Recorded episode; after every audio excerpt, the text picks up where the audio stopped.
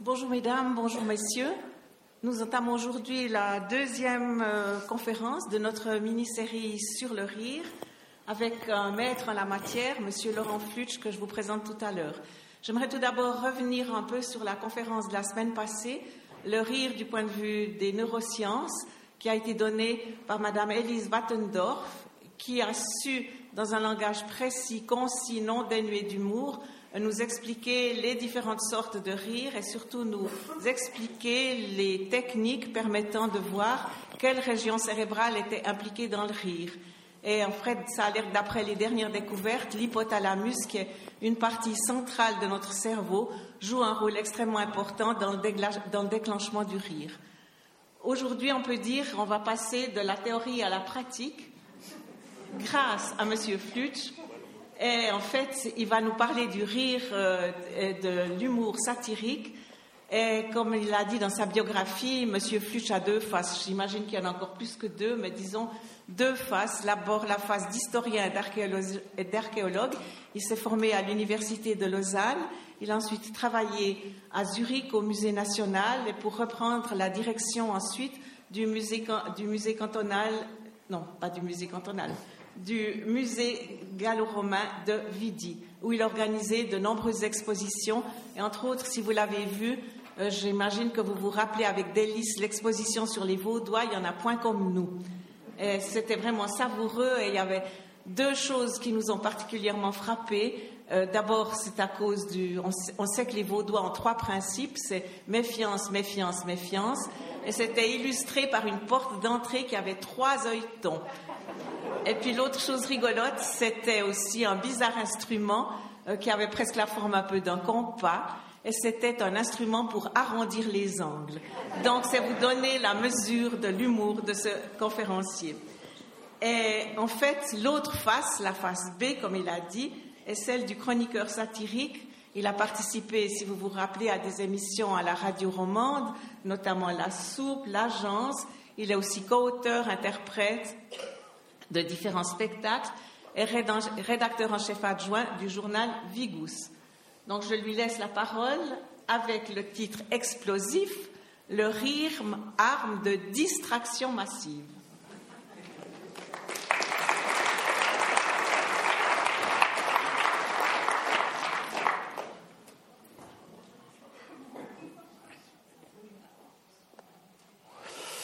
Merci beaucoup. Mesdames, Messieurs, bonjour. Je commence euh, par une annonce qui n'a strictement rien à voir.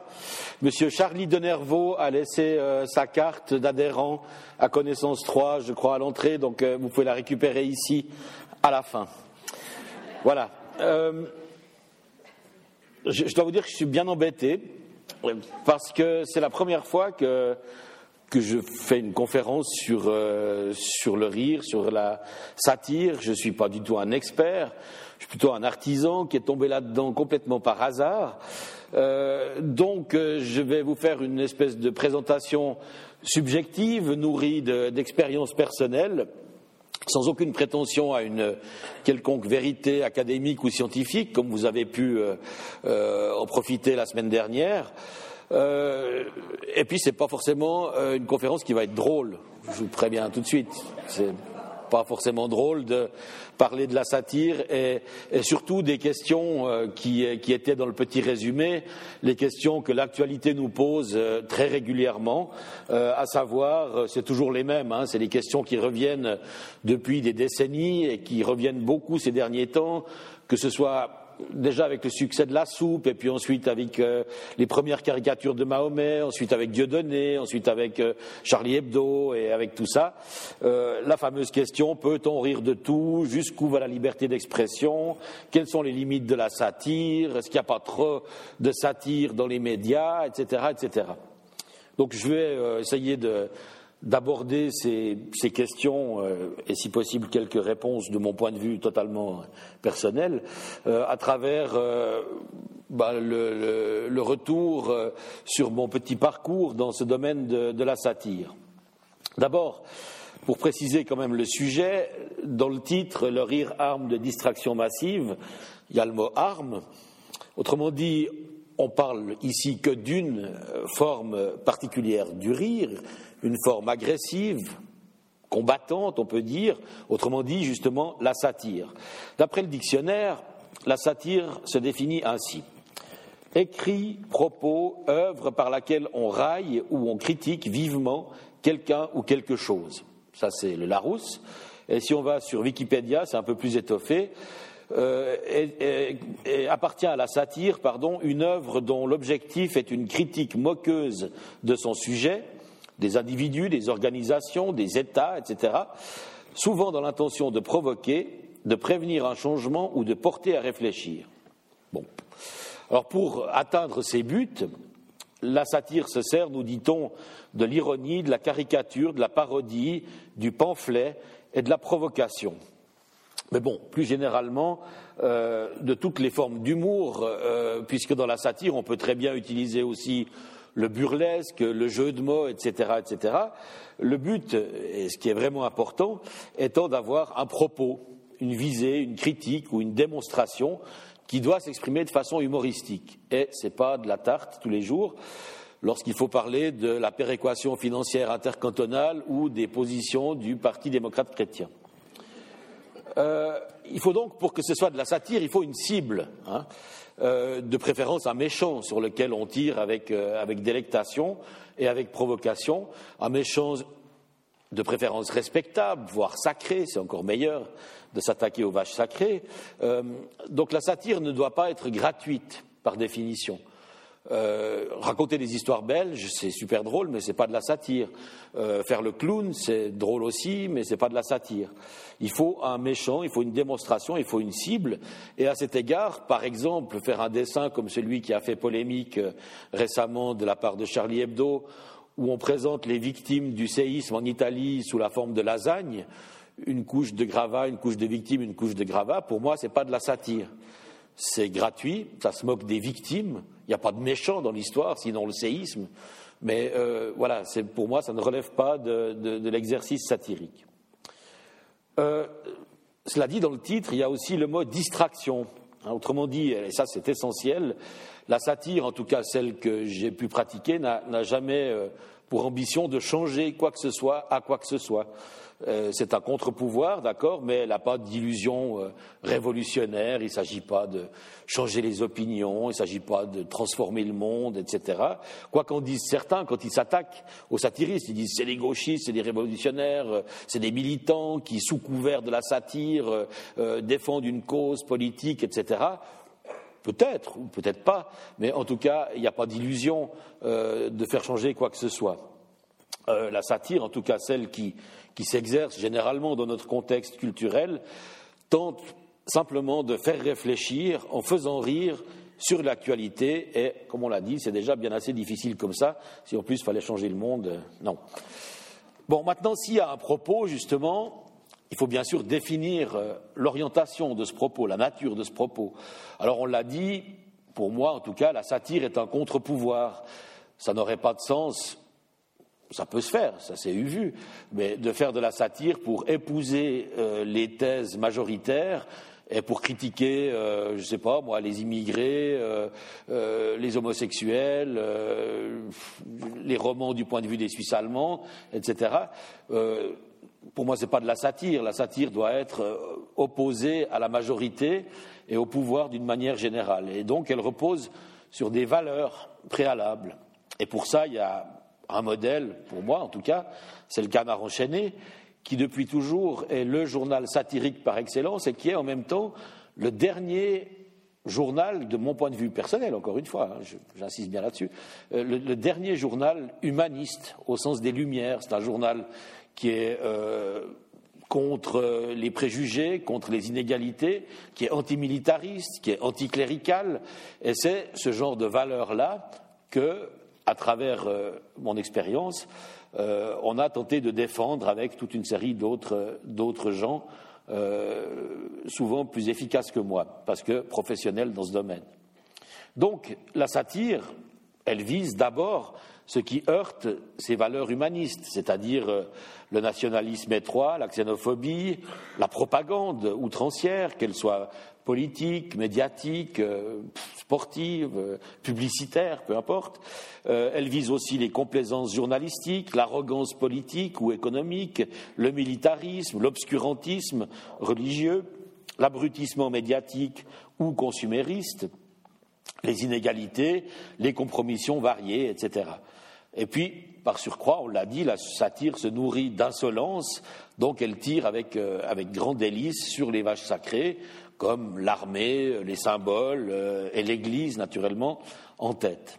De manière générale, quand on parle de ce qu'on fait à Vigous, qu'on doit euh, le défendre vis-à-vis de l'extérieur, on dit qu'on essaye, de notre point de vue, encore une fois, de, euh, de se bagarrer contre la bêtise, la cuistrerie, la tartufferie, euh, et puis surtout contre les gens qui se prennent au sérieux, raison pour laquelle ne prenez absolument pas au sérieux tout ce que je viens de vous dire. Euh, ce discours humaniste, il est qualifié par certains comme politiquement correct, angélique, bisounours, etc. pour ces gens-là qui, critiquent l'humanisme ou une certaine, comment dire, idée qui peut être dite de gauche, mais ce n'est pas vraiment une question d'étiquette euh, partisane, euh, qui peut être plutôt dite libertaire ou, euh, ou, subversive ou critique tout simplement, serait donc politiquement correcte, ce qui est complètement disqualificatoire à leurs yeux. nous, on rétorque que si politiquement correct, ça veut dire avoir une forme d'éthique humaniste, encore une fois, si ça veut dire cultiver même un certain idéalisme, on ne voit pas le problème et on se revendique volontiers euh, politiquement correct. Donc voilà pour le cadre. Euh, je reviens un tout petit peu sur le passé, on ne se refait pas, c'est mon autre casquette, mais la satire, c'est évidemment quelque chose de très ancien. Euh, Aristophane, au Ve siècle, il y en aurait certainement d'autres avant lui, mais c'est peut-être le premier grand euh, satiriste, euh, composait des pièces qui ont été jugées par la suite atrocement grossières, vulgaires, parce qu'il y a pas mal de passages qui feraient passer à un film porno danois d'aujourd'hui euh, pour, pour Betty Bossy. Aristophane, c'est très cru, c'est très vert, c'est très, euh, euh, oui, c'est très, c'est très vivant, c'est très, parfois très grossier, mais c'est quand même très souvent de la satire, de la satire sociale. Par exemple, sa fameuse pièce, peut-être la plus célèbre, Lysistrata, euh, raconte alors que Athènes est en guerre depuis longtemps avec ou contre Sparte, Aristophane est athénien, il voit tout ça. Excusez-moi, il voit l'énergie euh, perdue, l'argent perdu dans cette guerre stupide entre les cités, il voit évidemment les dégâts humains que ça fait, et il compose l'Existrata qui raconte la prise de pouvoir par les femmes d'Athènes, délaissées euh, dans la cité parce que tous leurs hommes sont en train de guerroyer contre Sparte, et l'Existrata fait donc, euh, lance donc le mouvement de la grève du sexe. Les femmes refusent toute faveur sexuelle à leur partenaire masculin. Et en plus elles s'emparent euh, du nerf de la guerre, c'est-à-dire du trésor public. Et en quelques jours ou quelques semaines, les hommes euh, asséchés euh, dans leur libido et dans leurs moyens financiers font la paix avec Sparte et tout est réglé. Excusez-moi, dans une autre pièce qui s'appelle L'Assemblée des femmes, Aristophane imagine la prise de pouvoir à Athènes, encore une fois, par les femmes, qui se réunissent nuitamment et qui changent toutes les lois. Elles instaurent le communisme. La, chef de, ce mouvement, dont j'oublie le nom, euh, décrète que tous les biens seront mis en commun, partagés à tout le monde, il n'y a plus d'inégalité, euh, les relations sexuelles doivent se faire euh, de manière égalitaire également, c'est-à-dire qu'un homme qui veut coucher avec une femme jeune et jolie doit d'abord coucher avec une femme moins jeune et moins jolie, sinon il peut être puni, etc on est dans une, satire euh, totale par, l'imagination. Évidemment, euh, là aussi, sans visée révolutionnaire, puisque Aristophane est un homme, euh, que tous les acteurs étaient des hommes, les femmes n'avaient pas le droit de jouer au théâtre, et les spectateurs aussi, probablement. Mais on est au 5e siècle avant Jésus-Christ, et ça allait déjà assez loin. J'avance un peu dans le temps pour arriver au, au mois de juin 79 après Jésus-Christ. Le 23 juin, l'empereur Vespasien meurt. Vespasien, il est connu dans, dans, le monde entier comme l'empereur de la rigueur budgétaire, des taxes multiples. C'est lui euh, qui est à l'origine de l'expression l'argent n'a pas d'odeur, euh, même si on, taxe l'urine récoltée par les tanneurs et les, teinturiers. Euh, et donc, il avait une réputation à Rome de rapia. Euh, c'était un empereur pas du tout populaire. Il a été jugé sage par les économistes d'aujourd'hui pour sa rigueur budgétaire, justement. Mais euh, les Romains qui avaient eu euh, auparavant Néron, qui était quand même autrement plus distrayant que ce comptable austère de Vespasien, ne sont pas forcément mécontents de la mort de, de, cet empereur en 79. Et donc, quelques jours après son décès, il y a les obsèques. Et les obsèques d'un empereur romain, c'est c'est quelque chose, quoi. je pense que les, les futures obsèques euh, de moins en moins lointaines d'Élisabeth II, euh, à côté, ce sera très modeste. Euh, un empereur romain, c'est un dieu. Il est Dieu de son vivant, il est encore plus divinisé à sa mort, et donc c'est plusieurs jours de, cérémonies, de fêtes, de cortèges, etc., etc. Et pendant les obsèques officielles de, de Vespasien, euh, pendant le cortège funéraire même, il y avait un comique officiel qui s'appelait Favor, qui était déguisé en Vespasien, qui suivait le cercueil euh, et qui singeait Vespasien, qui singeait l'empereur, puis qui disait Mais combien ça coûte ces funérailles? Puis quelqu'un lui répondait euh, Où ça coûte 10 millions de sesterces. Et alors là, il poussait des cris d'horreur, il disait Quoi 10 millions de sesterces? Mais non, mais donnez-moi 100 000 si vous voulez, et jetez mon corps au Tibre, ça coûte trop cher. Et donc, il singeait le dieu Vespasien en train d'être emmené dans un cortège gigantesque euh, en se moquant de lui. Maintenant, essayez de faire ça aux obsèques de Margaret Thatcher ou même de, la Murat ou de, je sais pas, n'importe qui. Euh, tout ça pour dire donc qu'à euh, l'époque, la satire était bien vivante et qu'elle était même beaucoup plus féroce que ce qu'on pourrait faire aujourd'hui. On pourrait citer bien sûr les autres satiristes latins, Martial, Juvenal, qui se moquaient allègrement de euh, des travers de la bonne société romaine. Bon, bref, je ne vais pas faire une conférence historique sur la satire, mais tout ça pour dire que c'est vieux, euh, qu'on n'a rien inventé, que personne n'a rien inventé, qu'avant la soupe, euh, on le rappellera jamais assez, il y a eu, là je saute au XXe siècle d'un coup, il y a eu Jacques Roland, il y a eu Golovchiner et toute son équipe, Patrick Lab, Jean-Charles Simon, Patrick Nordman, Jean-Charles, euh, et, que euh, ces gens-là ont fait des émissions de radio satiriques ou des journaux satiriques, pour le cas de Jacques Roland aussi, bien avant euh, la soupe, bien avant notre équipe, et dans des conditions qui étaient souvent beaucoup plus difficiles. C'est-à-dire que à l'époque de, Au fond à gauche ou Drôle de vie, les émissions de Golovchiner et consorts, il suffisait qu'il fasse un sketch qui déplaisait à un colonel radical quelconque, et euh, il y avait des lettres et des menaces d'arrêter l'émission, euh, euh, des, réprimandes, etc., choses qui ne sont jamais arrivées à la soupe, ou rarement. J'ai oublié de passer les images. Donc voici Aristophane et Vespasien. Et donc j'en viens à cet exercice. La soupe est pleine ça s'appelait d'abord la soupe est pleine, avant de s'appeler la soupe, qui a commencé en 2000. Euh, donc, bah, vous voyez à l'image euh, la différence avec aujourd'hui pour ce qui me concerne. Et, euh, sinon, Thierry Meury et Yvan Frézard, le, premier producteur de La soupe est pleine, et puis Yann Lambiel, qui a été le plus dans cette, dans cette émission par rapport aux émissions précédentes, puisqu'il a introduit l'imitation euh, comme, euh, comme, ressort euh, et comme, et comme comment dire, comme épice essentielle dans cette, dans cette soupe.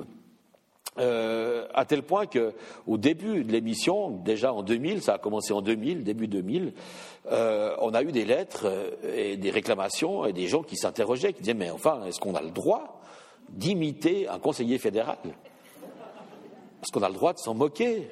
Notre première tête de truc, euh, tête de turc, pardon, c'était euh, c'était Couchepin, euh, qui s'y prêtait merveilleusement bien, aussi bien en caricature dessin avec sa physionomie et, son appendice nasal, mais, mais il s'est avéré être aussi un très bon motif de caricature sonore avec son français Couche-Pignien, on disait, certaines déclarations et puis certaines truculences, etc.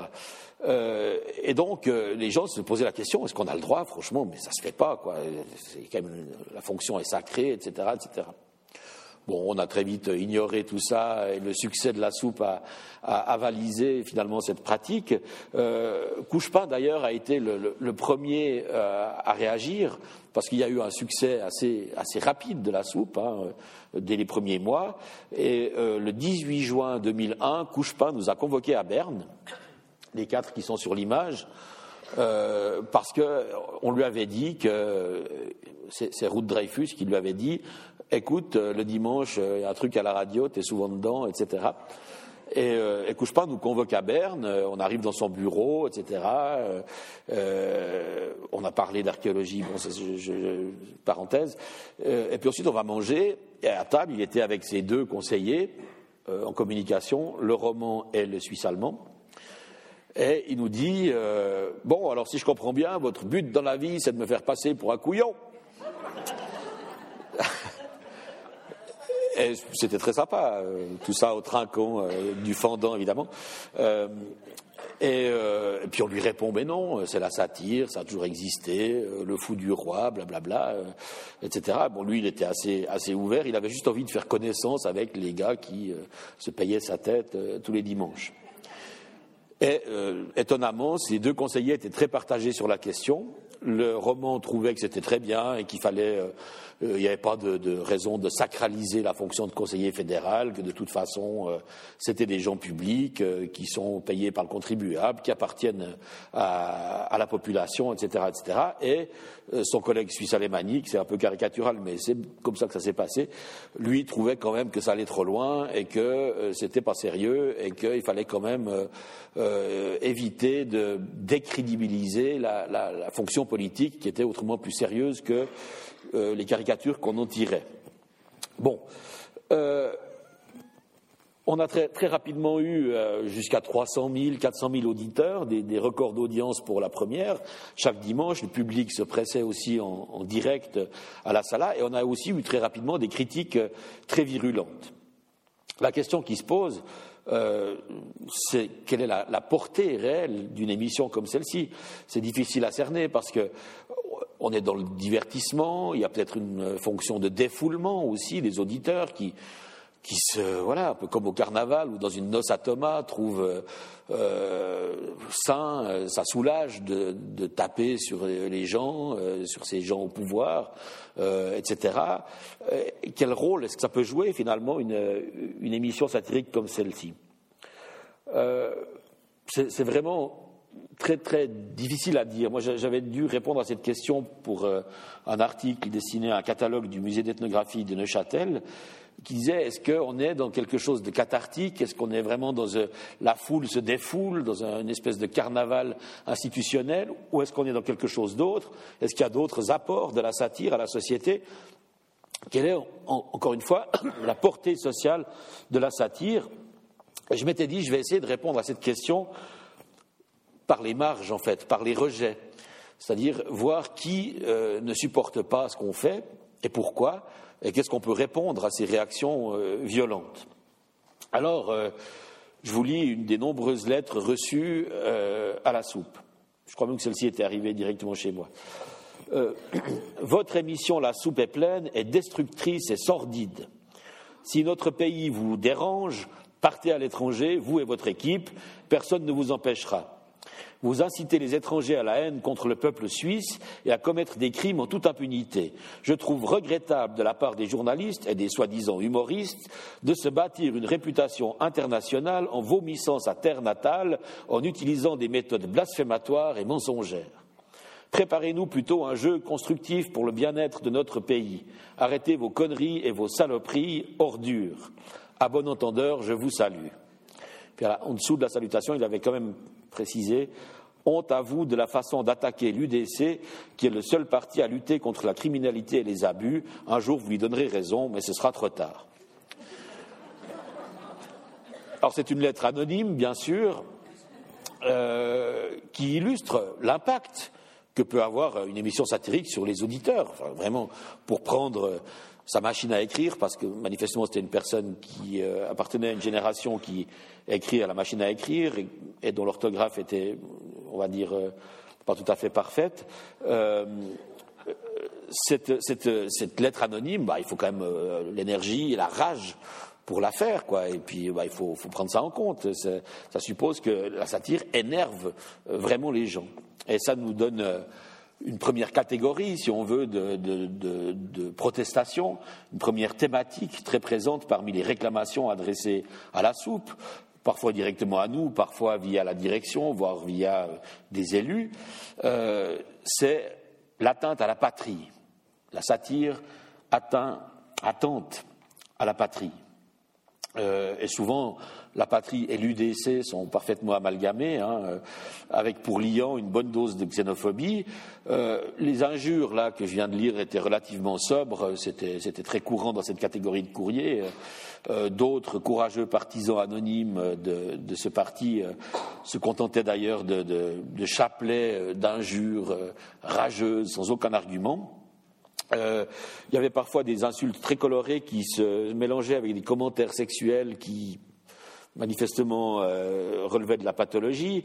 Euh, on a eu très longtemps, euh, c'était toujours ciblé, hein, c'était après un sketch, par exemple, ou un billet, ou une chanson, peu importe, qui attaquait ou l'UDC, ou qui était anti-xénophobe, enfin voilà. c'était toujours en réponse à ça, et on recevait d'un personnage anonyme des colis avec des articles de sex shop Merci à lui. Euh, j'ai reçu une poupée gonflable, Thierry Meury aussi, qui s'appelait Claudia, euh, qui a fini au musée romain dans une exposition. Donc la ville de Lausanne le remercie aussi. Euh, et avec ces articles qui étaient parfois dérangeants, des trucs danois, des DVD, des trucs vraiment pas très ragoûtants. Euh, c'était accompagné de trucs encore moins ragoûtants, à savoir des photocopies de textes euh, parlant de la suprématie de la race blanche, de tout ce qu'il fallait faire euh, au etc., etc., des croix gammées et tout. Donc on avait un mélange comme ça un peu pathologique entre fascisme, racisme, obsession sexuelle, etc. Bon là, on est dans des réactions de pur préjugés, de pure haine, euh, on a affaire à des gens qui ont peur des étrangers et qui les détestent et qui, etc., s'attaquent à nous. Donc là, à l'évidence, la, satire, la critique satirique, elle ne les fait pas changer d'avis du tout. Euh, au contraire, elle les fait enrager encore plus. Quoi. Euh, et comme on l'a dit, le but n'est pas de les faire changer d'avis. Hein. Donc la satire, en l'occurrence, ne fait qu'exacerber les, certitudes ou les préjugés de cette catégorie-là de, critiques. Euh, qui s'exprime en injure, ben bon, elle a au moins pour effet euh, positif et objectif d'offrir un défouloir euh, à certaines personnes qui peuvent comme ça un peu se lâcher et trouver des méchants satiristes à qui envoyer des injures. Alors il y a d'autres voix critiques dans ce même registre qui, sur un plan plus intellectuel et plus argumenté, s'offusquaient d'attaques qui, à leur goût, étaient trop unilatérales euh, contre le premier parti de Suisse. Il trouvait que c'était euh, scandaleux, il trouvait que c'était, on était tous des, des 68 heures attardés, je cite, euh, que la soupe était un repère de militants acharnés, des porte-flingues embusqués d'une extrême gauche enragée, ou alors d'une gauche caviar bien pensante, il y avait les deux, ça dépendait. Des fois, on nous, a, accusés aussi d'être des défenseurs du parti radical, parce qu'on rendait couche-pain sympathique. Euh, voilà. Euh, et puis, bien sûr, on nous accusait d'être prévisibles, d'être répétitifs euh, dans nos attaques contre certaines dérives de l'UDC. Le but n'était pas d'attaquer l'UDC, le but était d'attaquer certaines propagandes ou certains discours, etc. C'est sans doute recevable. Je ne fais pas mystère de, des opinions politiques qui sont les miennes, celles de Meury, et celles de Lambiel un peu moins, mais quand même. Bien sûr, mais encore une fois, euh, la satire devant être un contre-pouvoir, le pouvoir étant dans ce pays à l'évidence à droite, le premier parti du pays est une cible privilégiée, encore plus s'il si, joue lui-même de la provocation à longueur de discours, sur les affiches, etc., qu'on a, des, a des personnages clownesques comme Freisinger en face, c'est des cibles privilégiées pour la satire. Et ils ont le pouvoir. Donc voilà, on répondait en gros que, notre rôle est de brocarder ceux qui, euh, euh, ceux qui sont les plus visibles, ceux qui tirent les manettes, et qu'indéniablement en Suisse, c'est ce parti-là qui a l'influence principale, euh, et c'est normal que ces dérives et ces compromis de cette politique-là apparaissent au menu de la soupe. Mais ça n'a pas empêché, évidemment, les politiciens de tous bords, euh, y compris euh, d'ailleurs les durs de, l'UDC, hein, euh, de venir à la soupe. On a eu Perrin, Freisinger, Niedegger, Hans Fer et quelques autres. Et puis bah, les plus hauts représentants du pays sont venus très volontiers à la soupe. Ici, Samuel Schmid. on a eu Couchepin, on a eu Merz, Dreyfus, après son départ, Calmiret, Berset. je crois que c'est tout pour les conseillers fédéraux. Et l'avantage d'une émission comme celle-là, c'est non seulement d'avoir les gens en face, euh, mais de pouvoir leur balancer des questions ou des remarques ou des vannes que les journalistes normaux à forum ou ailleurs dans les émissions ne pourront jamais leur sortir. Donc c'était un peu les deux, euh, axes du discours satirique tel qu'on le pratiquait à la radio. C'était un de dire des choses qu'on ne dit pas ailleurs, par exemple de dire que Swissair va se casser la gueule, et on avait raison, euh, alors que tout le monde disait non, non, euh, achetez les actions, ça va repartir, etc. Vous pouvez dire le contraire, euh, mais aussi de dire aux protagonistes des choses qu'on ne leur dit pas sur d'autres canaux. bon, je reviens aux, aux, réactions outrées qu'on a reçues et qu'on reçoit en général dans l'exercice satirique, c'est pareil pour Vigous, c'est pareil pour ce que recevait Burki, etc. Euh, c'est un autre groupe de gens qui sont vraiment très souvent euh, rétifs, euh, violemment rétifs à la dérision, c'est les catholiques. pendant plusieurs, années, on a fait avec Thierry Meury ce qu'on appelait le jugement dernier, qui consistait à juger euh, au ciel l'invité de l'émission. Euh, moi, je faisais Saint-Laurent, il faisait le grand démoniaque, et c'était pas extrêmement dévot, disons. Euh, euh, dans le discours. On a fait aussi d'autres sketchs beaucoup plus ciblés contre euh, les bêtises euh, vaticanes, par exemple. il y a eu des scandales de pédophilie, il y a eu toutes sortes de choses. on a parfois mis carrément en onde les personnages de Dieu le Père, de Jésus, de Mahomet, etc.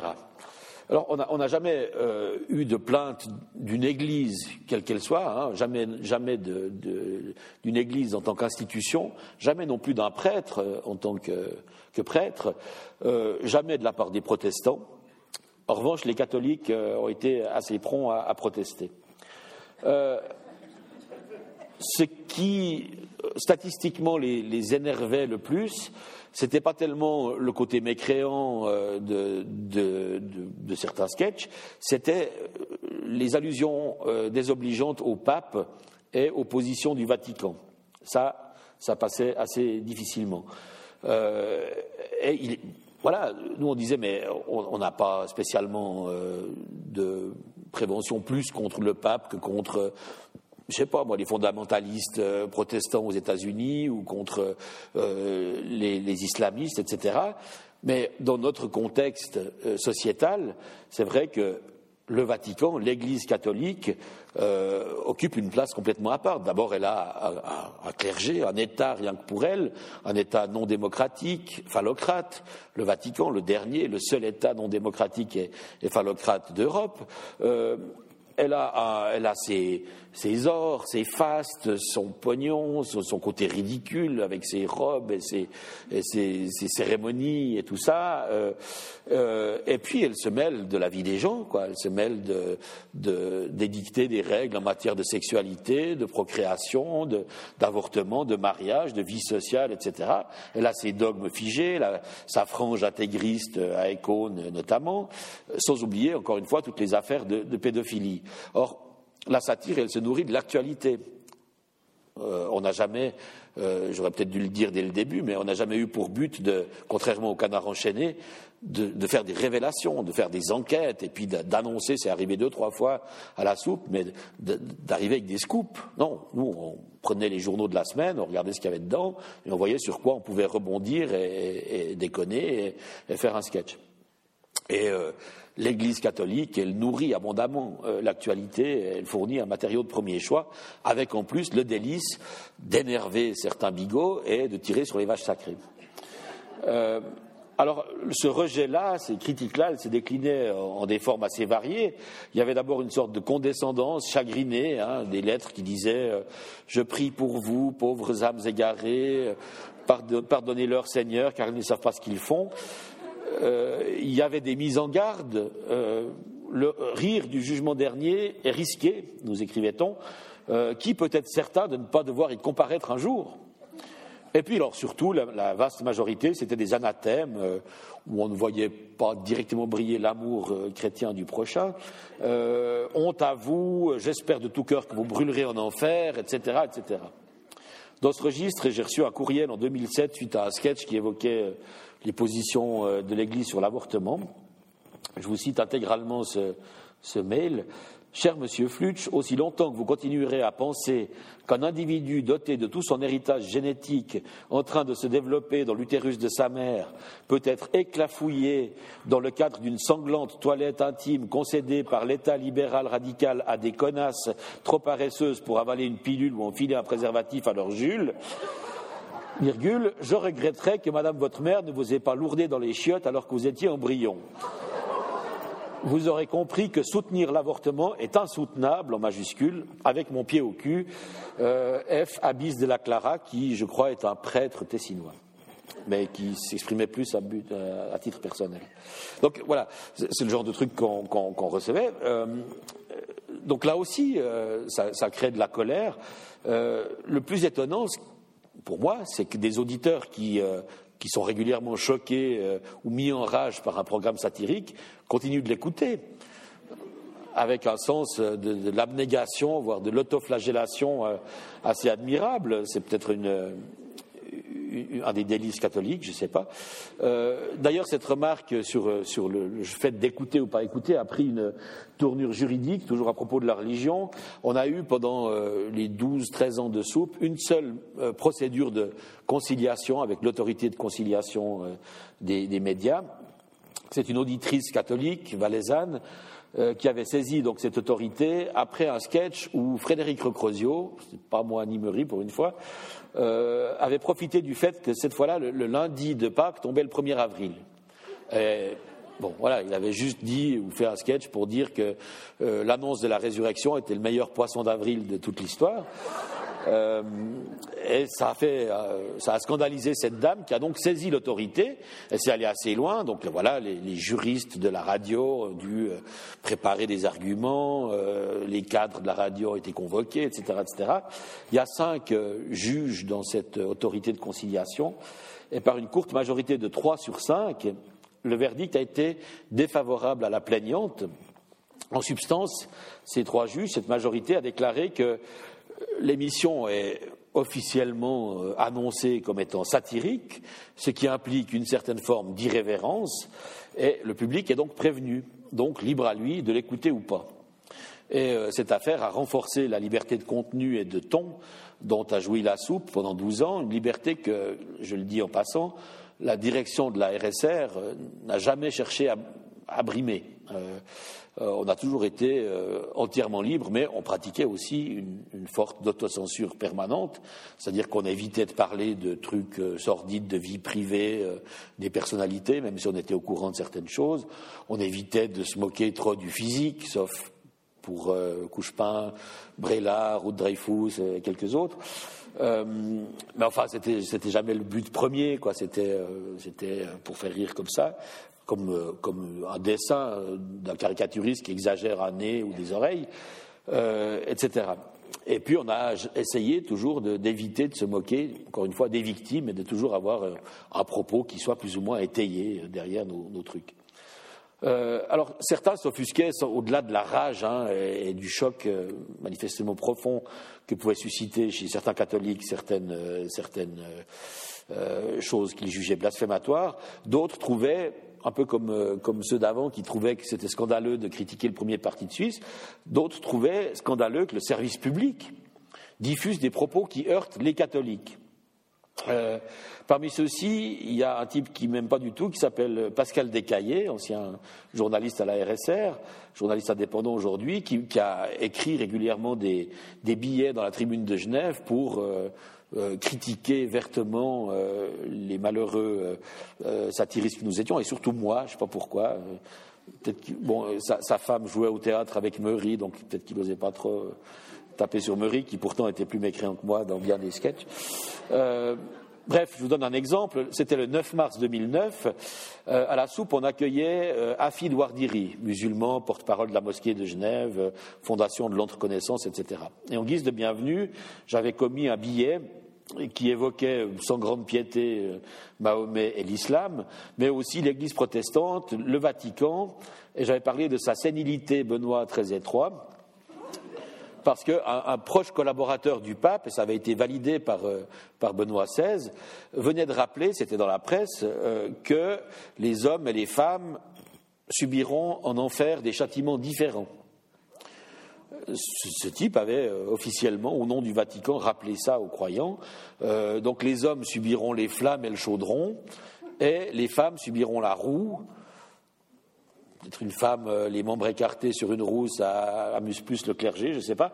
Euh, mais la, raison officielle, c'était que les hommes et les femmes euh, commettent des péchés capitaux différents ici-bas. Hein. Les femmes sont plutôt luxurieuses, etc., etc. Les hommes plutôt orgueilleux, je ne sais plus comment ça allait exactement. Mais bref, ça expliquait tout ça. Et c'était sorti dans la presse et ça donnait une matière. On parlait à un musulman pour montrer que toutes ces religions, y compris l'islam, raconte des trucs complètement euh, surréalistes, quoi, tellement c'est stupide. Euh, et, le billet en question nuançait, euh, d'ailleurs, je disais, cela dit qu'on soit musulman, chrétien ou normal, on a le droit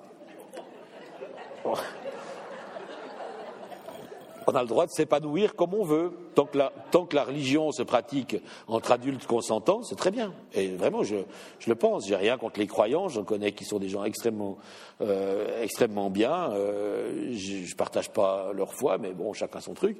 Et encore une fois, tant que tant que les croyants euh, pratiquent entre adultes consentants, qu'ils n'essayent pas d'endoctriner les enfants, d'imposer leur vision à la science et à l'éducation, comme les créationnistes, ou qu'ils n'essayent pas d'imposer leur vérité euh, sur les autres euh, par les armes s'il le faut, etc. Très bien.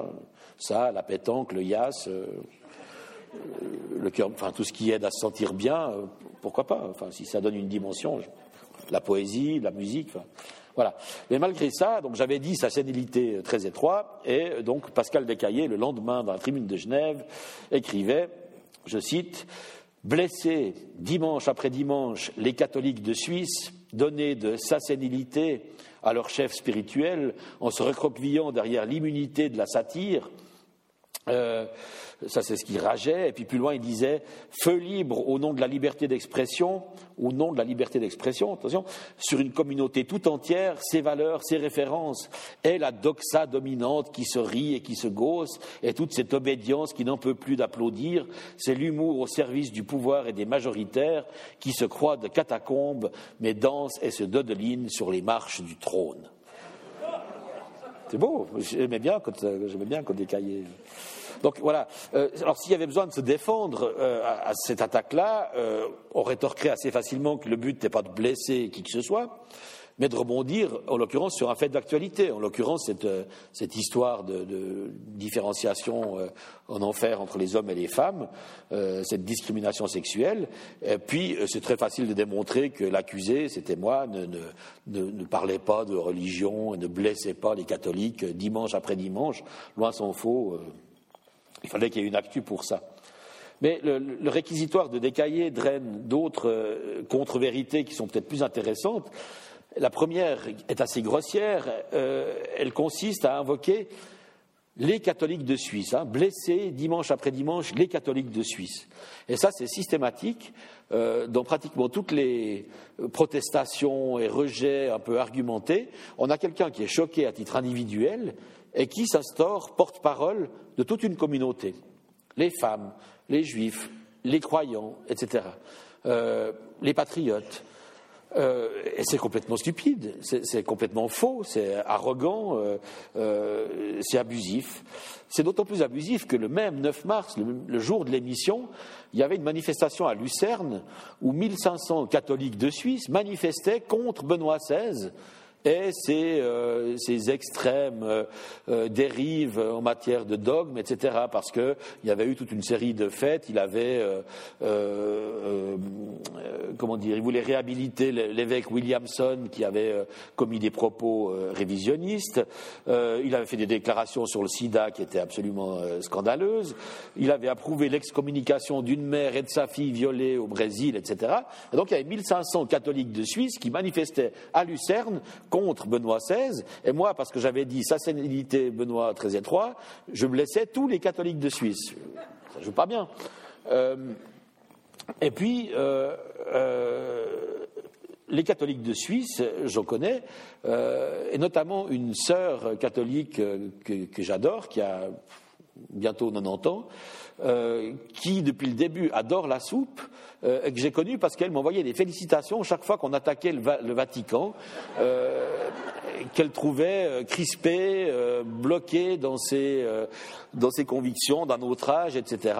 C'est une, alors elle, c'est une, c'est une sœur qui a épousé Jésus-Christ, qui a un, un amour viscéral, profond, lumineux, allez savoir, pour Jésus-Christ, j'ai de la peine à comprendre, mais je, le constate, euh, qui a passé toute sa vie dans les townships de, Soweto euh, et dans d'autres lieux de misère d'Afrique du Sud et du Malawi, et qui, voilà, euh, vit en Suisse maintenant et depuis longtemps, qui est abonné à Vigous et qui, et qui écoutait la soupe religieusement, si j'ose dire, en, en guettant toutes les fois où on attaquait le pape, que ce soit Jean-Paul II ou Benoît XVI. Euh, et, qui trouvait ça parfaitement bien et qui, nous remerciait pour ça. Donc j'estime qu'elle représente aussi bien les catholiques de Suisse que Pascal Descaillés, euh, ou en tout cas pas, pas moins mal. Euh, donc voilà, et ça c'est vraiment une règle qu'on peut dégager, c'est que les réactions sont individuelles et ponctuelles toujours, mais elles sont toujours formulées à l'aune de la généralisation et du collectif. Bon, je reviens au courrier de Descaillés qui disait que euh, brocarder l'Église, ce serait, euh, ça relèverait d'une doxa dominante, d'une majorité, d'une masse comme ça, euh, qui est au pouvoir, etc., et qui applaudit, etc. L'humour serait au service du pouvoir et des majoritaires. Et ça, c'est une, chose qu'on entend très souvent aussi, hein, c'est que les satiristes ne, sont que, voilà, les, les, incarnations d'une mouvance dominante, etc., etc.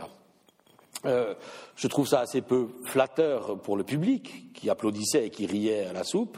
Ça veut dire que ce public, c'est des moutons qui euh, euh, sont complètement endoctrinés, c'est la doxa dominante, c'est une obédience, dit-il, etc. Une plèbe servilement conquise par les jeux du cirque et par les fous du roi. Mais c'est complètement faux. la doxa dominante, le pouvoir, les majoritaires ne sont pas, en l'occurrence, du côté des mécréants et des athées ça se saurait. Euh, la religion, au contraire, elle est omniprésente. Elle, s'affiche en citation biblique, en jaune sur bleu, euh, euh, sur, des, sur des placards publicitaires. Elle a ses émissions, elle a évidemment ses institutions, elle a ses, milliards. La religion, elle est organisée, etc. Elle a, ses, elle, a son influence en permanence encore dans notre culture. C'est historique. Je, ne dis pas que euh, on peut effacer ça, hein. euh, mais dans la pub, dans euh, toutes sortes d'émissions publiques, etc., il y a des tas de choses qui ne se font pas pour pas choquer les croyants. si on regarde les limites d'âge, par exemple, pour les émissions de télé ou pour le cinéma, on peut montrer de la violence, de la tripe répandue, des massacres guerriers et tout ce qu'on veut.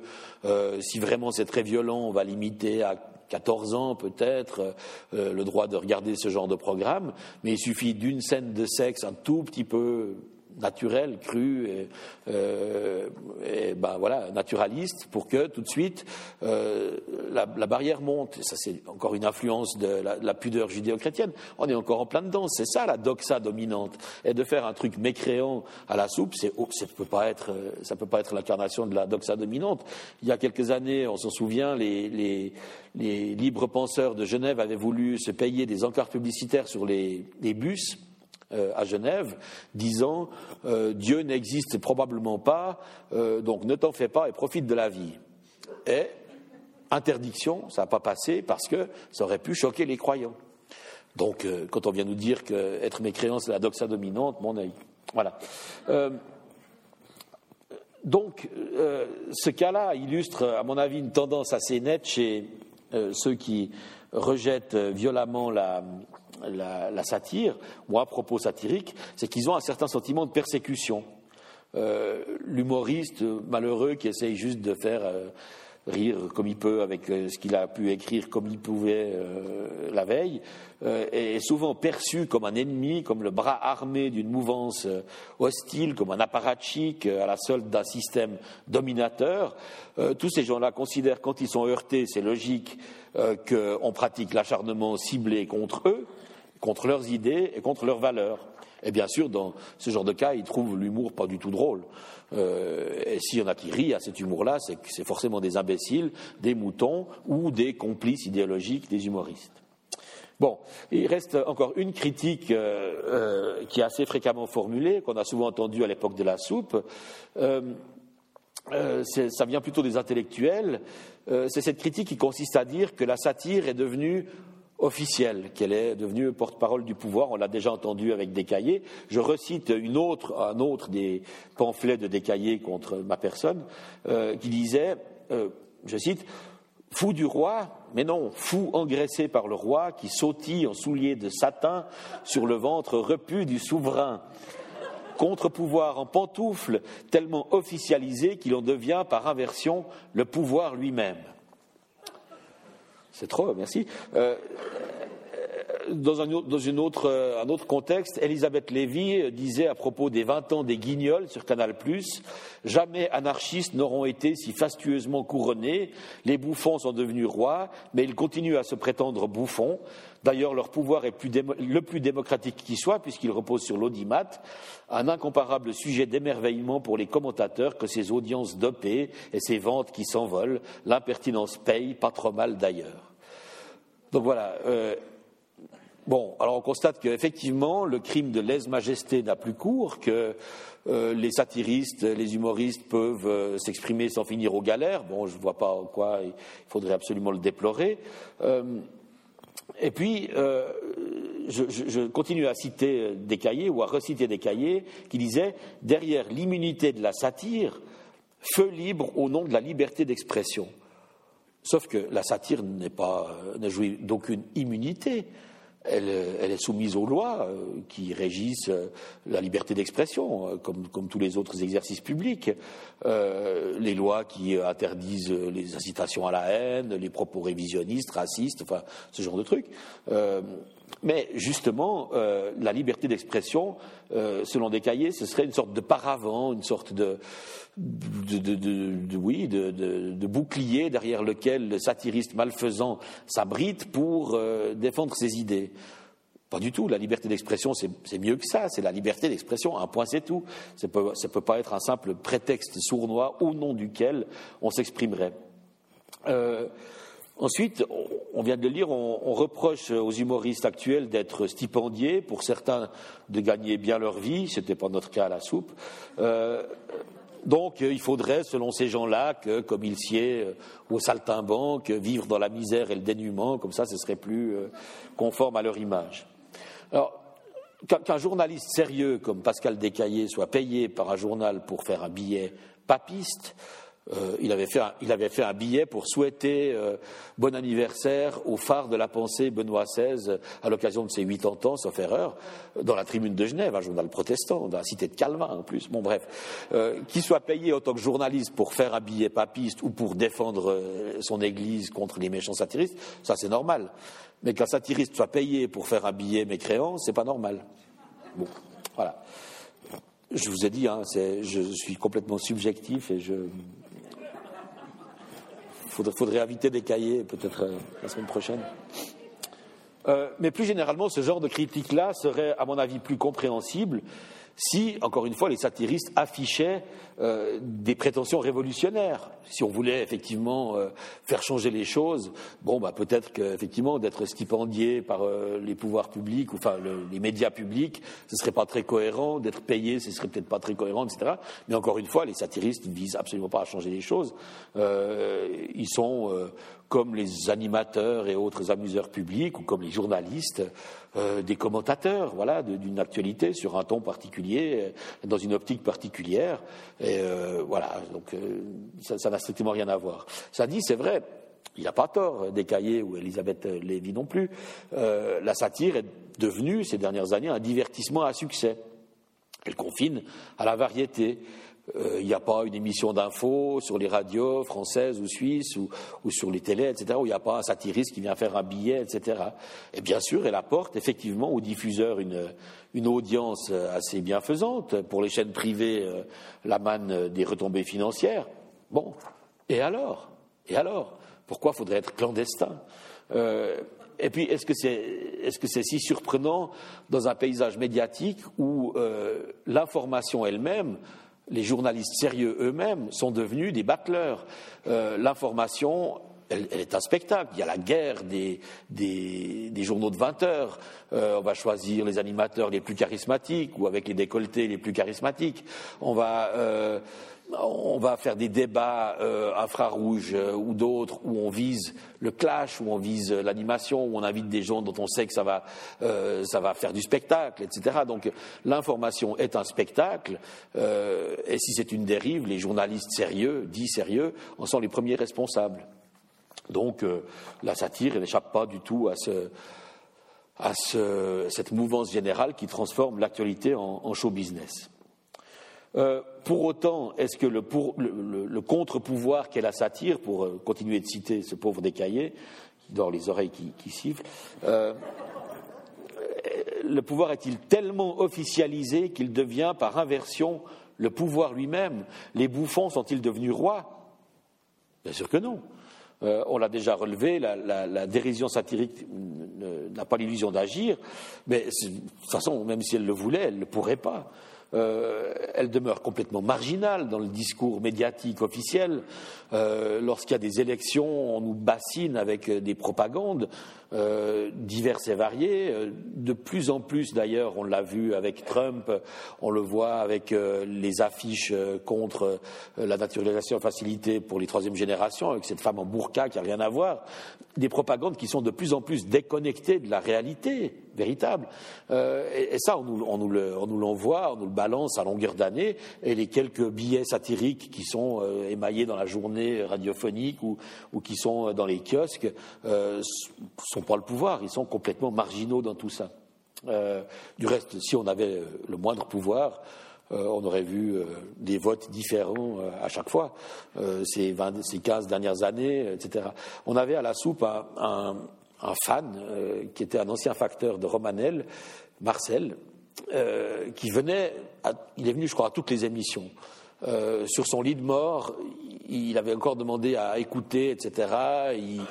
bref, c'est un type qui est venu tous les dimanches à la soupe, qui adorait l'émission, qui chaque fois venait nous dire Ah, mais c'est fantastique, c'est un monument, mais ce que vous avez fait là, mais alors c'était bien envoyé, tout ça c'était drôle et tout, et qui a continué à voter UDC jusqu'à la fin.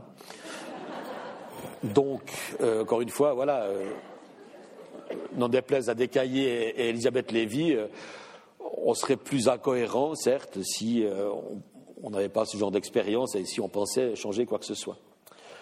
Euh, d'ailleurs, si les, satiristes briguaient vraiment une forme de pouvoir, s'ils voulaient être le roi à la place du bouffon, on ne se casserait pas la nénette à faire des textes pour brocarder les partis majoritaires, les gens établis ou les médias.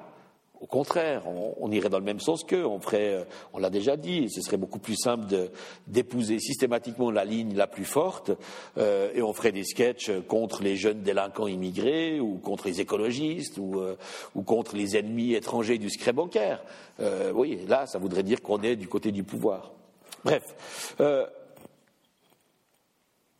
J'arrive au bout de cet euh, examen sommaire des, réactions de rejet qui concernent la soupe, mais qu'on pourrait appliquer aussi euh, à Vigous. Je reviendrai sur Vigous un petit peu. Euh, après avoir tenté de les réfuter avec une mauvaise foi totale, qu'est-ce qu'on peut conclure sur la portée culturelle de la satire? Alors, d'abord, relever, encore une fois, que ces protestations restent très marginales. Elles émanent d'individus qui sont heurtés dans leurs convictions, parfois dans leur ego, euh, et qui, le plus souvent, déguisent, on l'a dit, leur réaction personnelle en défense d'entités collectives, en présentant l'humour qui leur déplaît comme du militantisme hostile et acharné. Euh, mais la, la large audience, 300 000 personnes, euh, d'une émission satirique comme La Soupe suffit à, récuser ces, accusations. Euh, de même d'ailleurs que de nombreux messages positifs, au contraire, des, félicitations. Et n'en déplaise à des cahiers, euh, ces messages-là ne venaient pas de moutons asservis et d'imbéciles grégaires qui applaudissaient et qui faisaient partie de la doxa dominante, etc. Ni d'ailleurs de, militants enragés d'une cause subversive. C'était souvent des des lettres et des commentaires positifs, mais riches d'esprit critique, euh, qui saluaient tel ou tel propos décalé, tel ou tel trouvaille verbale, euh, le talent évidemment de, Yann Lambiel, euh, qui trouvait intéressant un éclairage et qui, d'une manière générale, trouvait sain voire salutaire, l'irrespect de l'autorité et des vaches sacrées, ou qui tout simplement saluait l'opportunité bienvenue de rire des choses sérieuses. Il y en a déjà bien assez comme ça. Donc, euh, soyons très optimistes euh, en, conclusion là-dessus euh, et, considérons les réactions négatives, haineuses ou offusquées comme l'exception qui confirme la règle et comme la validation même de l'exercice satirique, parce que si on ne heurte personne, ben c'est que c'est raté. la satire, ça doit déplaire forcément à certains. sinon, ce n'est pas de la satire. Euh, alors bien sûr, le public est multiple. Hein. Dans celui de la soupe, il y avait peut-être aussi une, frange revancharde euh, qui, était animée par une certaine Schadenfreude, c'est-à-dire qui, trouvait, euh, oui, encore une fois, soulageant, exutoire, voire jubilatoire de, de taper sur les autorités, etc. Bon, même si c'est le cas, c'est pas tellement gênant. Ça a toujours existé depuis les Saturnales jusqu'au euh, jusqu'au Carnaval. Euh, ce genre de, de, manifestation qui permet euh, aux, gens de se défouler, d'inverser un peu les rôles et de taper sur euh, ceux qui les dominent habituellement a toujours euh, été présente dans les sociétés hiérarchisées. Et si une émission satirique peut jouer aussi ce rôle-là, pourquoi pas. Mais la satire, quand même, remplit euh, aussi des missions un peu plus nobles. Euh, si on en juge par beaucoup d'échos positifs, euh, la soupe, comme les guignols, a, me semble-t-il, en tout cas, nous a-t-on dit, renouvelé l'intérêt pour l'actualité, et singulièrement pour la politique, et singulièrement pour la politique suisse. parce que franchement, la politique suisse, moi-même, avant de devoir chaque semaine me coltiner des sketchs là-dessus, ça m'intéressait pas plus que ça. Euh, et avec la soupe, on nous disait, mais maintenant on en parle en famille. Les gamins, ils connaissent les noms des sept conseillers fédéraux, et nous aussi. Euh, c'est pas évident. Ça change. Euh, le président change chaque année, puis, puis voilà, puis euh, voilà, grâce aux imitations de Lambiel et tout ça, il y avait un intérêt pour l'actualité.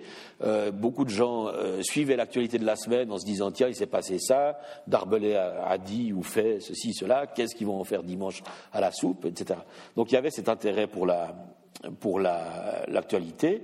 Euh, ça veut dire que, comme la, la, culture au sens large, la satire transmet une forme de savoir, elle éveille l'intérêt, elle apporte des éclairages. Et souvent, d'ailleurs, là je le dis euh, sans grande modestie, mais il faut bien le dire, euh, souvent la satire voit juste. Euh, en tout cas, à la soupe, on en parlait récemment avec Thierry Meury et, Yann Lambiel, on revenait un peu sur ces douze années, et puis on se disait, mais le nombre de fois où on a eu raison avant tout le monde, quoi.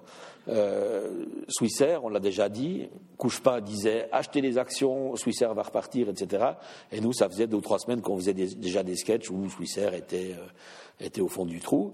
Euh, UBS, pareil, bien avant la, la grande débâcle, on avait fait des sketchs et des chansons là-dessus. Expo 02, pareil, euh, etc. tout simplement, ça ne veut pas dire qu'il y a une prophétie du tout, tout simplement parce qu'en prenant euh, un recul humoristique, on prend forcément un recul critique, on voit les choses d'un peu plus loin, plus que la presse qui est de plus en plus euh, asservie à de l'éphémère et à des effets d'annonce, etc. Avec la satire, on peut aller regarder un peu le temps long, regarder les antécédents, voir le contexte, voir euh, euh les, évolutions dans une durée un peu plus, longue, et puis les choses sont, vite évidentes. Bon, on termine avec la soupe qui s'est terminée le 24 juin 2012. D'abord, on a eu Couchepin ici, et puis euh, Alain Berset, c'était la dernière émission de la soupe. Euh, ça s'est terminé parce que, voilà, parce que la, la, direction de la RTS voulait que ça se termine. Euh, on va pas, je ne vais pas polémiquer là-dessus. Euh, Yann Lambiel voulait prendre un peu de congé aussi. Euh, la direction estimait que sans Lambiel, c'était plus la soupe. Euh, il voulait pas le libérer, ne serait-ce qu'une fois par mois, etc., etc. Bon, bref, euh, ça s'est arrêté. La plupart des échos qu'on reçoit, mais forcément ils sont subjectivement filtrés, nous disent que c'est dommage. Euh, et qu'on regrette, mais c'est comme ça. Euh, ensuite, il y a eu l'agence qui était soumise à des contraintes qui venaient euh, là aussi de la direction de la RTS, qui faisait que l'émission était euh, beaucoup moins spontanée, beaucoup moins réussie. Et puis, entre-temps, euh, on a fondé Vigous en 2010. Je ne sais pas si vous avez encore un tout petit peu de patience. Ouais, ça fait une heure. donc, Vigous a été fondé en 2010 par Thierry Barrigue J'étais dans le coup depuis le début, même depuis avant le début. Ça s'est passé en 2008, je crois. On était, Thierry Barrigue et moi, par hasard, euh, convoqués pour animer euh, une exposition de, Médecins sans frontières qui se tenait euh, au, au Flon. Et il y avait le vernissage, puis on devait faire un peu les guignols. Et je, rencontre Barrigue, qui venait de se faire virer du matin. Et puis, euh, j'ai dit, ben, qu'est-ce que tu vas faire après? Bien, j'ai envie de lancer un journal satirique. Et à la même époque, j'étais avec Thierry Meury, avec son frère journaliste euh, sportif de la, de la TSR, Alain Meury. On était les trois avec l'envie de lancer un satirique euh, sur Internet, parce qu'on n'avait pas du tout euh, les moyens de faire du papier. Et puis, euh, bah, on se dit avec Barry, tiens, euh, ce serait dommage qu'on fasse chacun notre projet dans notre coin. Euh, essayons de, de, faire un truc euh, ensemble. Et, et, donc, c'est devenu Vigous avec Patrick Nordman et avec plein d'autres, et des dessinateurs, etc., etc. Alors, évidemment, il y a moins de taux d'audience que la soupe, mais c'est à peu près les mêmes buts, les mêmes propos, le même genre de satire avec en moins le sketch, l'imitation, la chanson, euh, etc., et avec les dessins en plus. Et ça a exactement les mêmes réactions, avec les mêmes catégories principales.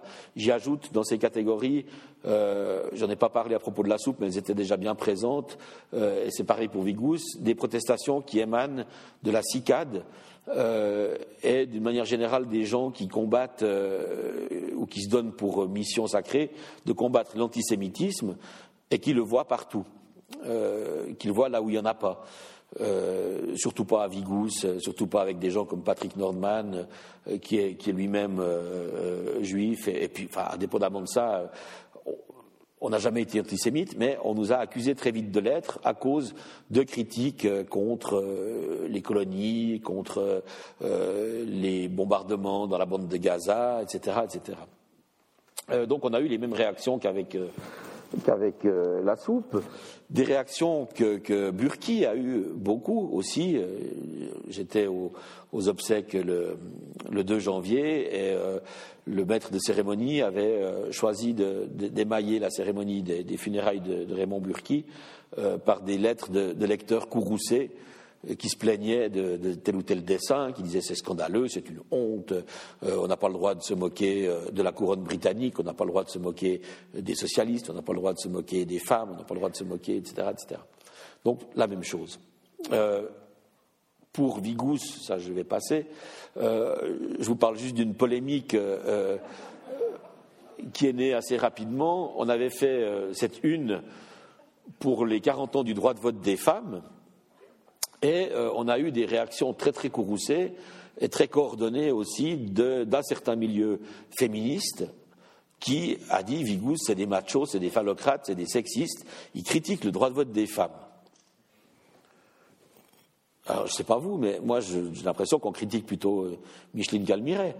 Euh, et j'ai eu, j'ai passé plusieurs nuits à correspondre par mail avec une, une euh, féministe euh, très remontée de Genève. Et je lui disais, mais comment vous pouvez voir que Évidemment que, euh, évidemment que personne ne remet en cause le droit de vote des femmes. Au contraire, tout le monde trouve qu'il euh, aurait dû être là depuis le début et pas seulement en 1971. C'est une évidence.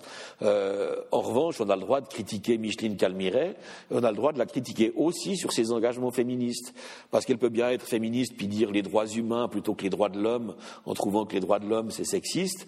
Quand elle met le voile devant Ahmadinejad, quand elle ne proteste pas quand ses collègues refoulent des, Roms, y compris des femmes Roms, euh, quand elle euh, voilà, fait toutes sortes de compromissions politiques, euh, on a le droit de dire qu'elle n'est pas plus féministe que ça, et puis surtout on a, le, droit, pardon, le droit de dire qu'on n'est pas contente de ce, cette conseillère fédérale, ce qui, entre guillemets, entre parenthèses et en passant, montre qu'on n'est pas que contre l'UDC et qu'on peut aussi critiquer des personnalités de gauche et donc, c'était une façon de balancer une vacherie à Micheline Calmiret, c'est évident, quoi. Comme on en a lancé à plein d'autres, euh, hommes ou femmes, euh, euh, peu importe. Donc là, on a eu un gros problème avec cette mouvance-là parce que voilà, on était censé attaquer les femmes. Et moi, je disais à cette, j'écrivais à cette personne de Genève, je disais mais si on avait dit, on avait mis l'image habituelle de l'évolution hein, depuis les Australopithèques jusqu'à l'homme moderne qui se regrette, redresse, là, puis qu'on avait écrit euh, je sais pas, 5 millions d'années d'évolution, tout ça pour ça, et puis en dessous, on avait mis la tête d'Ouli Maurer. Est-ce que vous auriez compris qu'on remet en cause l'évolution, ou est-ce que vous auriez compris qu'on critique Ouli Maurer C'est évident. Mais voilà, il y a des sensibilités qui sont vite heurtées, et je, sais aussi, à part ça, je, sais que c'est plus facile d'en parler en tant qu'homme, qui n'a pas à, subir euh, au quotidien de manière plus ou moins diffuse euh, les restes de 10 000 ans de patriarcat. Euh, donc il y a peut-être une sensibilité qui est plus exacerbée, c'est bien légitime chez les femmes. mais voilà, mais en l'occurrence, on on nous accusait d'idées qu'on n'avait pas. C'est une évidence. Donc voilà, euh, pour le cinquantième numéro de Vigous, au début, on nous donnait 15 euh, numéros maximum. Le plus généreux, je crois que c'était Daniel Rosis qui avait dit Vigous, ça tiendra 25 numéros et encore, je suis gentil. Euh, je devrais en ce moment même être en train de préparer le numéro 304, donc ça tient, ça a tenu.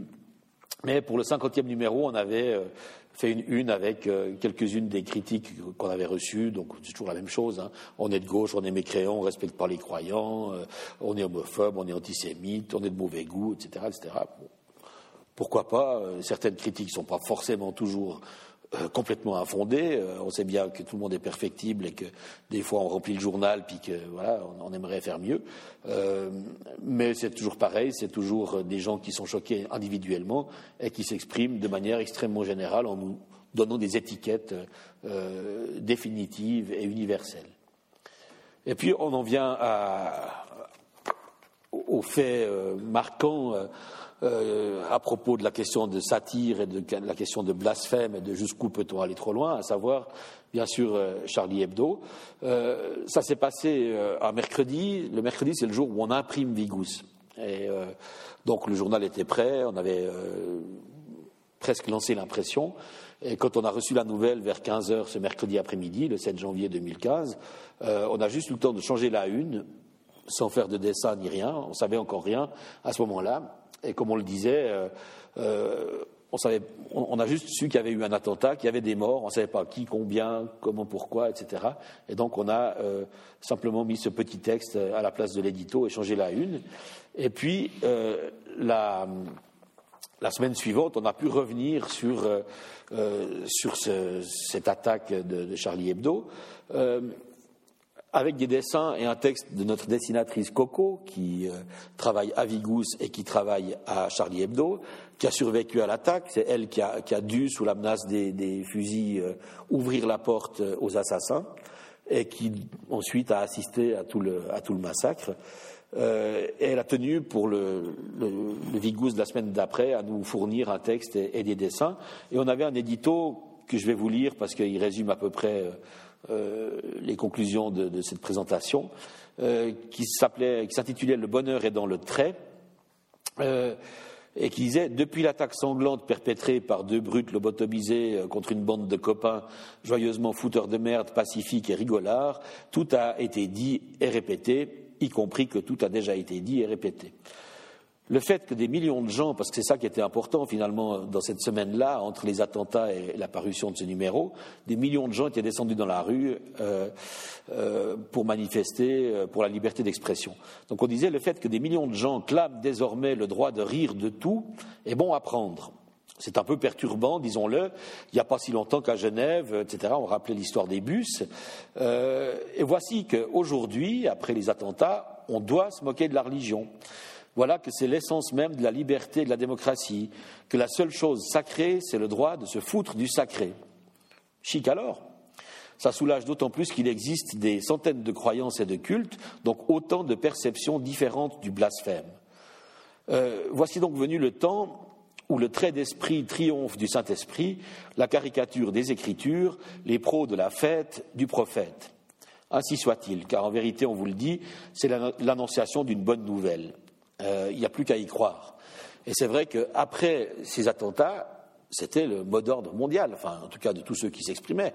Oui, on doit rire de la religion, oui, c'est la liberté d'expression, c'est la civilisation contre la barbarie, etc. etc.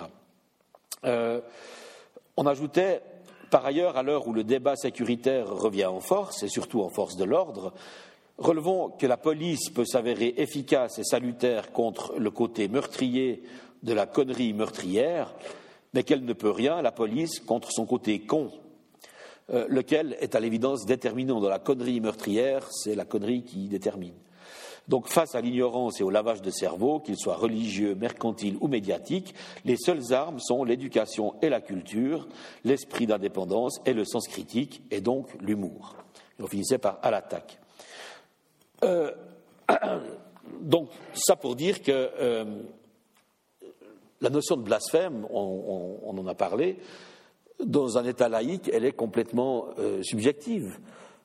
Certains ont dit il ne faut pas blasphémer, il ne faut pas euh, représenter Mahomet. On ne l'a jamais fait à Vigous parce qu'on ne trouvait pas ça drôle et on le fera sans doute jamais. Mais le, fait de le faire, même si c'est un blasphème, ne devrait pas être euh, un critère parce qu'il y a des gens pour qui se moquer de Federer, c'est un blasphème. Euh, ou se moquer du drapeau, ou se moquer de n'importe quoi d'autre.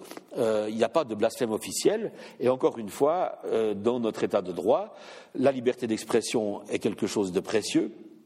et c'est la loi qui fait foi, et pas la foi qui fait loi.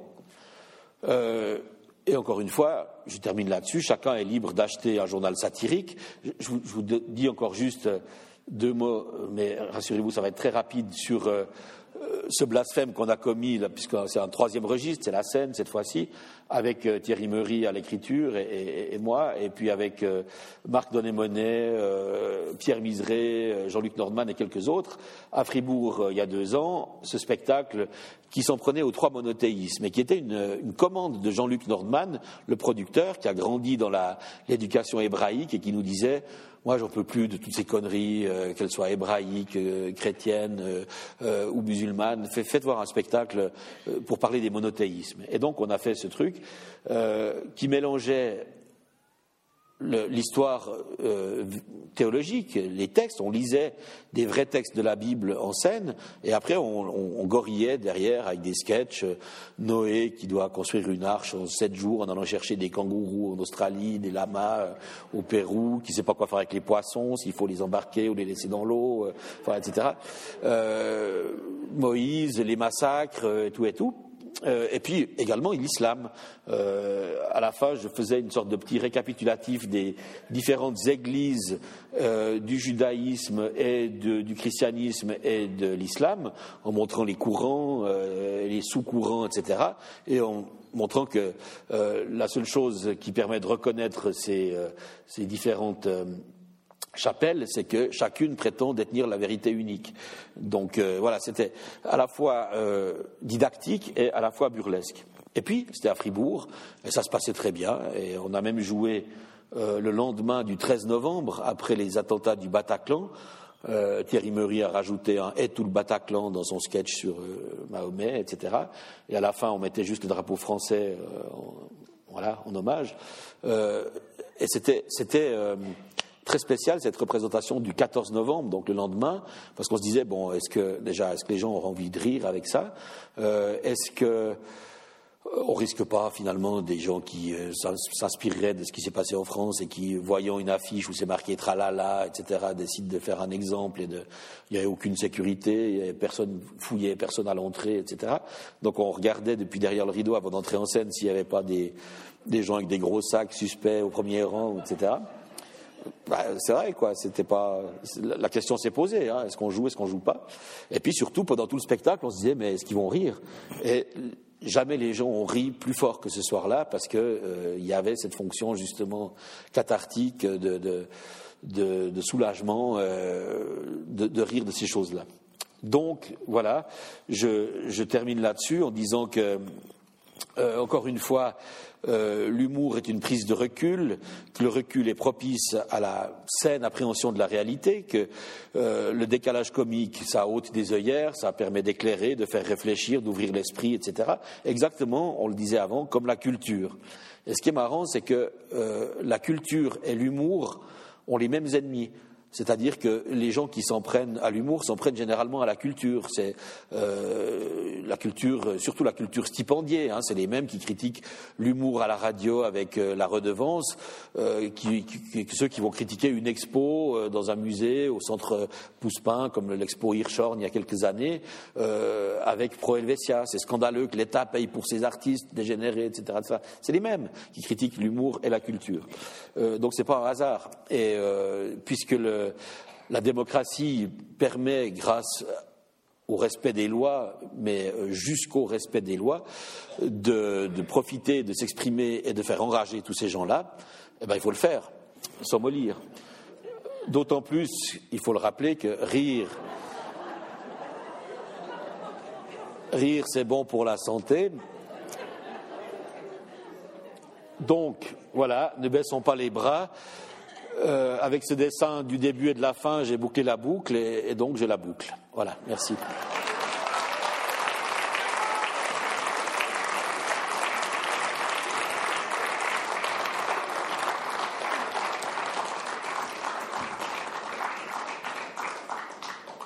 Un grand merci, Monsieur Flutsch, pour cet exposé passionnant, humoristique.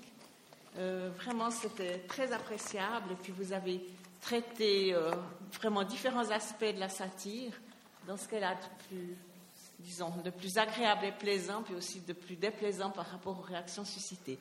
Vous n'avez pas beaucoup de temps, mais vous pouvez poser des questions.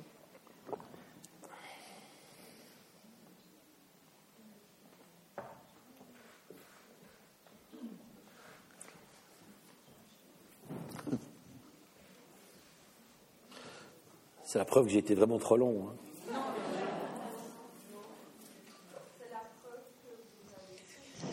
Je, voulais vous remercier pour votre exposé qui nous a fait voir que le rire et la satire sont des choses sérieuses. J'aimerais savoir si vous avez jamais une fois regretté un billet satirique et si oui, pourquoi? Euh, Bonne question.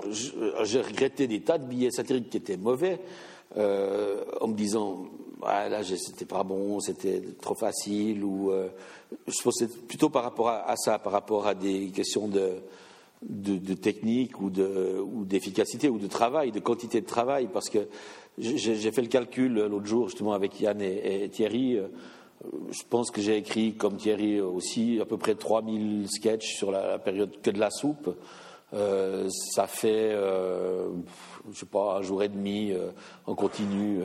Si on, si on, mettait tout bout à bout, puis là-dedans, il y a du bon, il y a du mauvais, il y a du il y a du facile. Il euh, faut, dire aussi que j'avais que le vendredi, à l'époque de la soupe, pour, euh, pour écrire trois, quatre ou cinq sketchs selon les périodes. Et, euh, et, puis c'est pas facile, quoi, parce que quand vous êtes à 3 heures de l'après-midi, que Fraisard attend tous les textes pour 18 heures, vous avez déjà écrit trois sketchs, puis qu'il faut encore en faire deux, puis que vraiment le cendrier déborde et que et puis qu'il reste plus qu'un sketch à faire sur, euh, oui, encore une fois, euh, je sais pas moi, la politique fiscale ou, des sujets, pas forcément, il n'y a pas toutes les semaines des sujets croustillants, euh, Vatican ou autres. Donc, donc, il y a eu des fois où c'était un peu facile, puis je me disais, bon, bah, tant pis, je vais, je fais venir euh, Bréla dans le truc, ou couche pas, qui fait quoi, quoi, et puis les gens vont rire, puis ça suffit, quoi. Donc voilà, là, j'ai eu pas mal de regrets, effectivement, souvent de ne pas avoir eu assez de temps. Euh, il y a des gens qui ont été blessés par des, des sketchs, et c'est des gens que j'aurais pas voulu blesser, parce que des gens que, je respecte ou comme ça, mais bon, voilà, euh, c'est pas mon, au bout d'un moment, c'est pas mon problème. Si les gens se sentent blessés par quelque chose dans leurs convictions. Et puis, il y en a certainement eu que je regrette précisément pour d'autres raisons, mais franchement, je m'en souviens pas. Euh, donc, euh, oui, les principaux regrets, c'était souvent ben, le dimanche au moment de, les envoyer, ces sketchs, à l'antenne et en public de dire euh, là ça rit pas, c'est nul mon truc, ou alors euh, ou alors euh, ça rit mais pas forcément là où je voudrais, ou pas, pas, forcément pour les raisons que je voudrais, etc. voilà, c'est ça.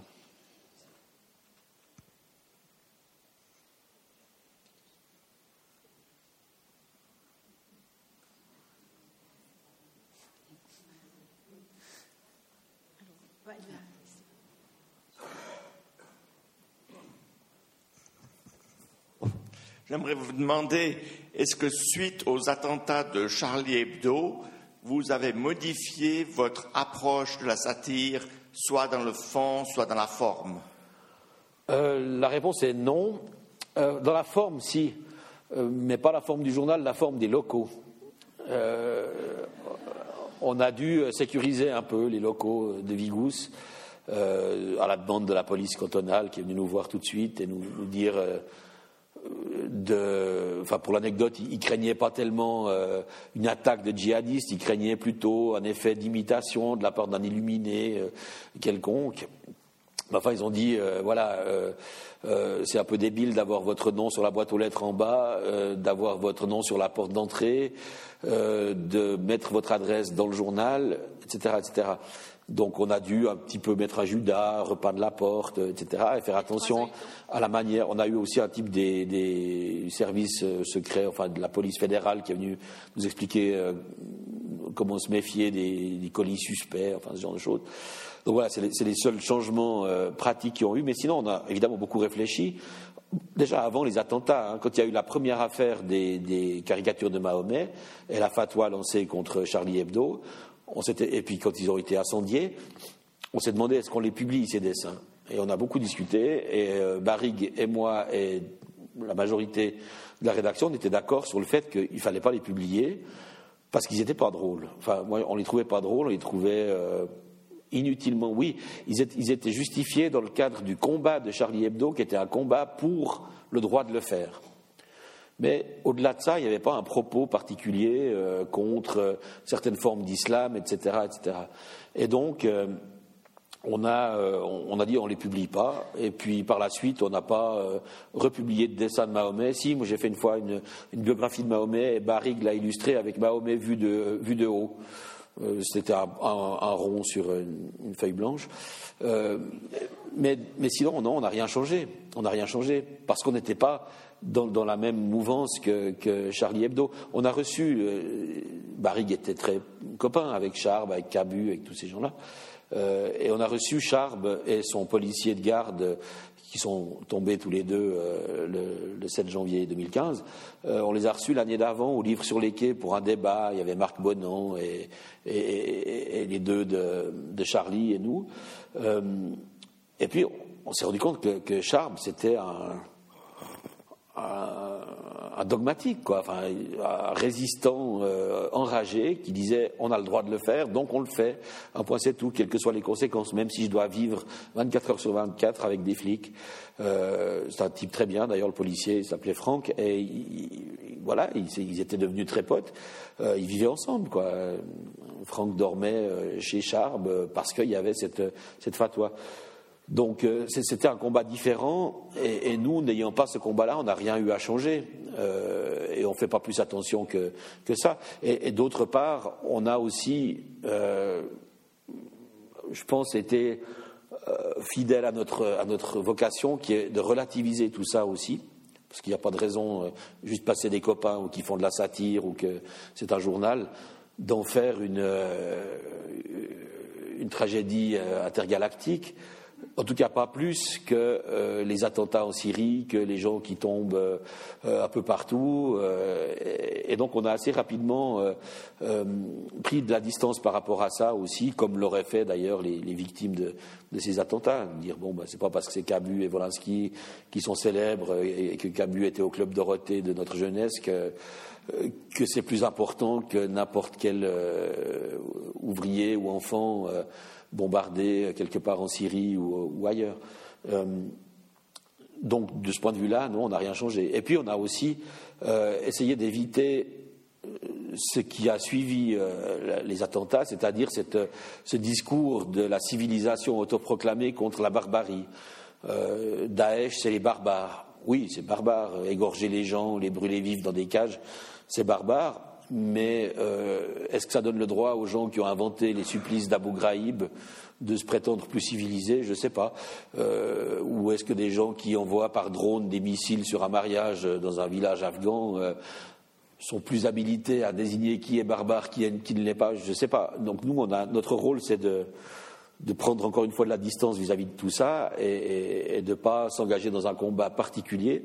Raison pour laquelle, pour vraiment finir, je parle trop longtemps, mais euh, raison pour laquelle, ben, non, c'est facile de rester fidèle à cette ligne, de prendre de la distance, euh, beaucoup plus que, ça l'aurait été pour euh, un journal qui, comme Charlie, avait été vraiment engagé dans ce combat contre une fatwa. Voilà. Donc on n'a rien changé, je ne crois pas. Il faut dire aussi, je m'excuse, qu'on est prudent parce que c'est un appel du pied, j'ai même pas besoin de le dire, mais euh, Vigous n'a pas beaucoup de moyens. On vit sur nos abonnés, pas du tout sur les ventes en kiosque. Hein. Euh, L'ex-Naville euh, fauche 55% du prix de vente en kiosque. Donc, si vous voulez nous soutenir en nous achetant toutes les semaines en kiosque, vous soutenez Valora, je crois, c'est la régie qui a succédé à Naville. Mais peu importe, on vit sur nos abonnements, on est, on est à la merci d'un procès. Euh. On est à la merci d'une augmentation des tarifs postaux, enfin j'en sais trop quoi. Donc euh, on, est, on est assez prudent, euh, que ce soit pour la religion, que ce soit plutôt pour euh, la diffamation ou des, risques comme ça d'avoir un procès perdu qui nous coûterait euh, quelques milliers de francs ou quelques dizaines de milliers de francs. Puis là, bah, ce serait la fin de Vigouze. Ça fait 7 euh, ans et 304 numéros que ça dure. C'est un petit miracle. Mais, mais voilà, ça reste, comme dit Barrigue, on a la tête hors de l'eau, mais on est sur la pointe des pieds. Et, et donc, on, est, on est prudent aussi vis-à-vis -vis de ça. Et c'est aussi une raison qui nous incite à pas pousser euh, la provocation, n'a pas accusé des gens euh, à tort et à travers, euh, etc. On a pour avocat Maître Charles Poncet, qui est une fripouille notoire, pas du tout de notre bord politique, mais qui, qui est un avocat adorable et, bénévole, qui depuis toujours a dit Moi, je défends Vigous à l'œil et à vie. Et donc, euh, il n'est pas rare que, quand on a un article qui pourrait nous valoir des ennuis judiciaires, on, lui soumet d'abord le texte, puis là il dit ah ben là tu devrais mettre un conditionnel ou là tu ne devrais pas dire le nom, euh, etc. Euh, voilà, pour terminer sur cette question de notre, attitude vis-à-vis des dangers, qu'ils soient violents ou juridiques.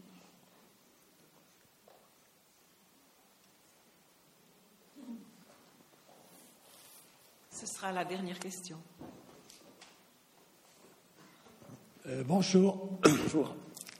Concernant la mascarade euh, qui aura lieu en fin de semaine à Washington pour le sacre de ce personnage qui est à la fois empereur et bouffon, vous avez deviné de qui je parle. Est-ce que vous allez concocter quelque chose pour Vigous, s'il vous plaît? Bonne question. Euh, non, non, on, a décidé, on a parlé il y a, deux heures euh, à la séance de rédaction du lundi midi.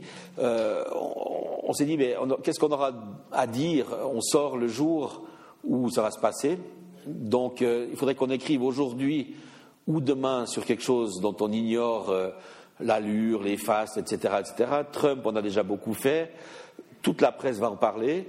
Et puis on part quand même avec un handicap d'inconnu de trois quatre jours avant.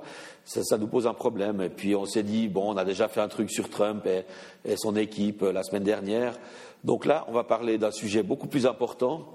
Euh, c'est les sandwichs industriels dans les stations-service.